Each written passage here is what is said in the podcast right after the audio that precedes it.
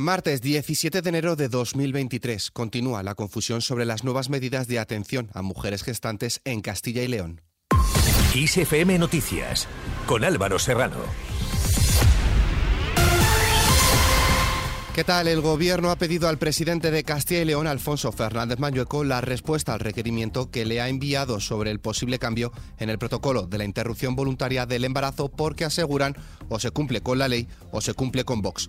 Todo ello después de que Mañueco acusara al Gobierno central con dicho requerimiento de sacar rédito político y de, dice, utilizar a las mujeres como rehenes. Escuchamos a Isabel Rodríguez, portavoz del Gobierno. El presidente de Castilla y León eh, da esa sensación de querer ganar tiempo para poder buscar una fórmula que le permita sortear la ley al tiempo que contente a sus socios. Y es que esa dicotomía no es posible. O se está con la ley o se está con los planteamientos de Vox que son contrarios al ordenamiento español. La también ministra de Política Territorial ha reclamado al líder del Partido Popular, Alberto Núñez Feijo, que detenga las medidas antiabortistas anunciadas por Vox y le ha acusado de evadir su responsabilidad como líder de su partido. El Partido Popular, ahora con Vox, pero antes solos, porque Vox estaba dentro, ya recurrió la normativa del año 2010 que venía a garantizar esos derechos de las mujeres y a dar tranquilidad a los profesionales. Y el señor Feijóo lleva nueve meses al frente del Partido Popular y no ha retirado ese recurso del Tribunal Constitucional. Sigue en esos posicionamientos radicales de un Partido Popular que ya no se identifica con la mayoría social.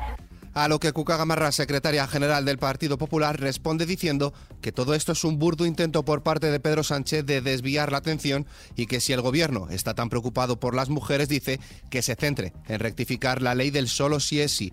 Escuchamos en esta línea a Borja Semper, portavoz del Comité de Campaña del Partido Popular. Creemos que asistimos a una guerra entre Vox y el gobierno de Sánchez y Podemos una guerra interesada que se retroalimenta y que en este caso concreto usa a las mujeres en una guerra de bandos. Por su parte, Podemos apoyará cualquier medida jurídica y política que impida la atrocidad del plan antiaborto del Gobierno de Castilla y León, que califica de violencia institucional contra las mujeres y en este sentido no descarta la posibilidad de intervenir las competencias autonómicas en esta materia. Escuchamos a Pablo Fernández, portavoz de la formación morada.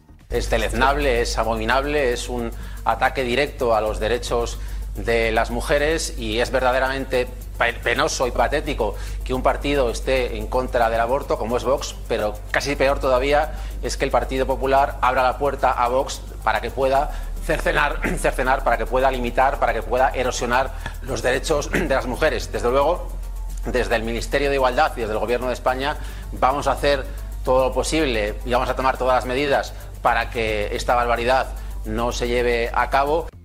Y es que en el gobierno de Castilla y León no hay comunicación. El vicepresidente de la Junta de Castilla y León, Juan García Gallardo, del partido Vox, no habla con el presidente autonómico Alfonso Fernández Mañueco desde el jueves pasado, cuando anunció el protocolo antiaborto, el cual, insiste, se va a aplicar con normalidad y sin dar un paso atrás, a pesar de la declaración ayer lunes del máximo responsable de la Junta. Escuchamos lo que decía el presidente de la Junta Mañueco. Tengo muy claro que alterar el orden de estos dos factores puede derivar en coacciones directas e indirectas a la mujer embarazada. Y por tanto, la Junta de Castilla y León ni las va a promover ni las va a amparar. García Gallardo además ha asegurado que tanto Vox como el Partido Popular, los partidos que forman el gobierno de coalición de la comunidad autónoma, han comunicado de manera distinta medidas idénticas en relación al paquete de medidas pro vida, por lo que deja entrever que ambos partidos tienen la misma visión al respecto. No hay ninguna fisura. Ayer el consejero de Sanidad respondió de manera fantástica al requerimiento del Gobierno central y el presidente Mañoco contestó por redes sociales también muy bien al intento de coartar la libre acción de este Gobierno y yo lo único que puedo darles es las gracias por su firmeza. En este sentido, la ministra de Industria, Comercio y Turismo, Reyes Maroto, ha criticado el silencio del líder del Partido Popular, Alberto Núñez Feijóo, y también ha reprochado al presidente de la región, Alfonso Fernández Mañueco, su falta de liderazgo, diciendo que no sabe quién gobierna en la comunidad autónoma. Así sentencia Pilar Alegría, portavoz del PSOE. No vamos a permitir ni un recorte en los derechos de las mujeres que pretende tanto la ultraderecha como el Partido Popular. Aquí de lo que se está hablando es de generar un ambiente de culpabilidad hacia las mujeres que libremente pueden decidir sobre su vida. Y aquí ha llegado el momento de decir que basta ya, porque las mujeres, desde luego, cuando tienen que tomar la decisión de abortar, primero que no es una decisión sencilla, primero que merecemos respeto y segundo que desde luego somos personas libres y con capacidad de decidir y elegir libremente.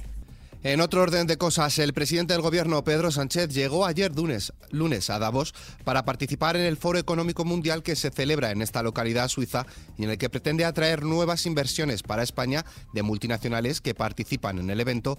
Y es que el presidente defiende las medidas que ha puesto en marcha su ejecutivo y que subraya que han hecho de España el país con menor inflación de la Unión Europea.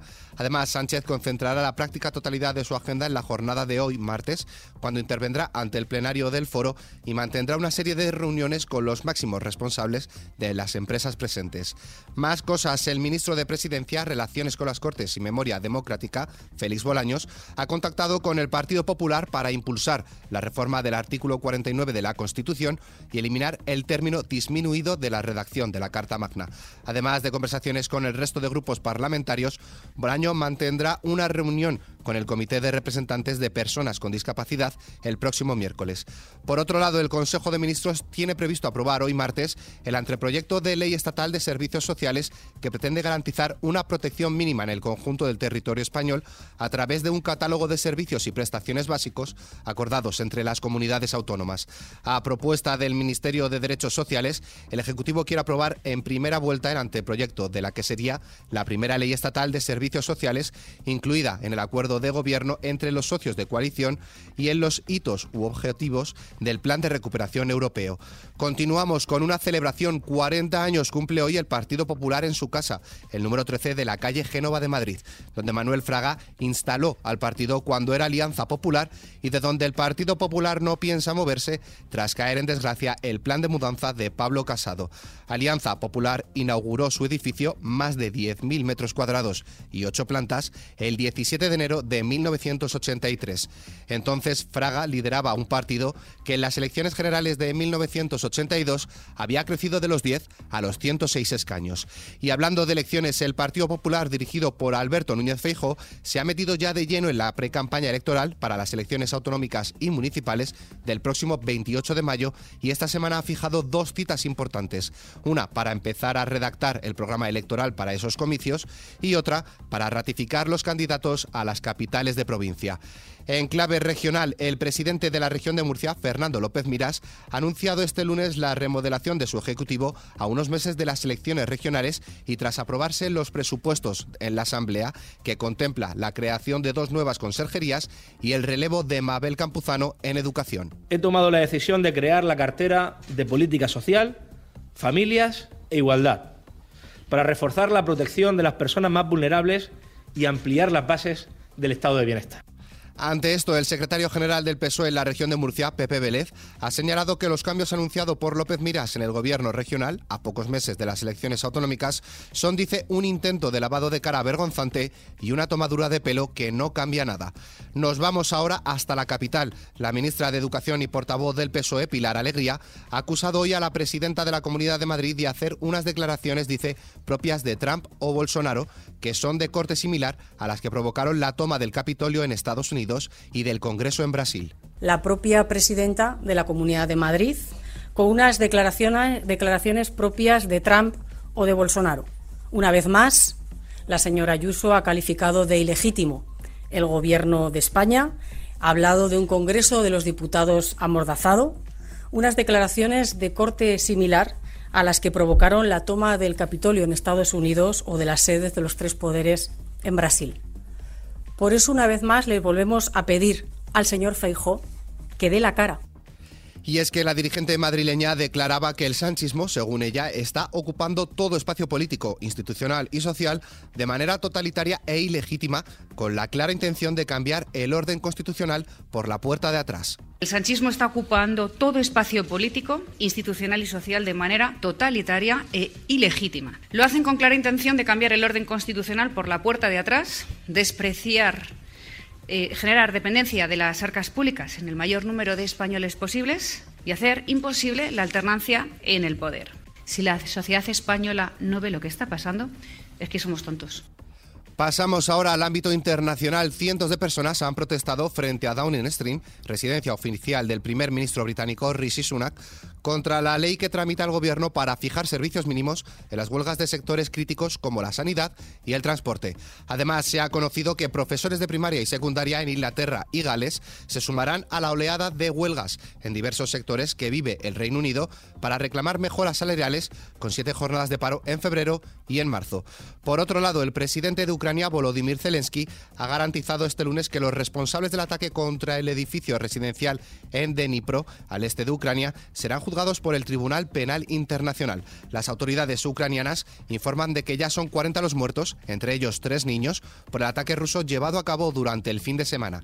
Además, habría 75 personas heridas, 14 de ellas menores de edad, y más de una treintena de personas desaparecidas.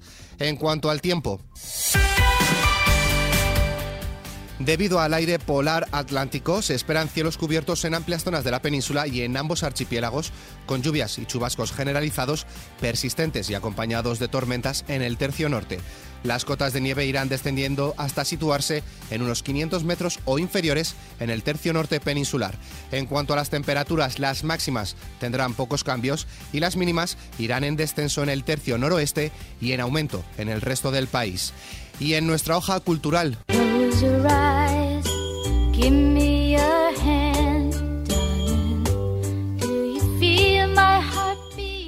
Susana Lee Hoffs celebra hoy sus 63 cumpleaños. Casada con el director de cine Jay Roach y con dos hijos, siempre será recordada por ser la vocalista y guitarra rítmica del grupo de rock The Bangles. En 1991 decidió continuar con su carrera en solitario y su último álbum, Someday, se lanzó en el 2012 con 10 canciones electro folk. Con esta noticia, la cual podéis ampliar en nuestra web xfm.es, nos despedimos por el momento. La información continúa puntual en los boletines de XFM y como siempre ampliada aquí en nuestro podcast XFM Noticias. Con Susana León en la realización, un saludo de Álvaro Serrano, que tengáis muy buen día.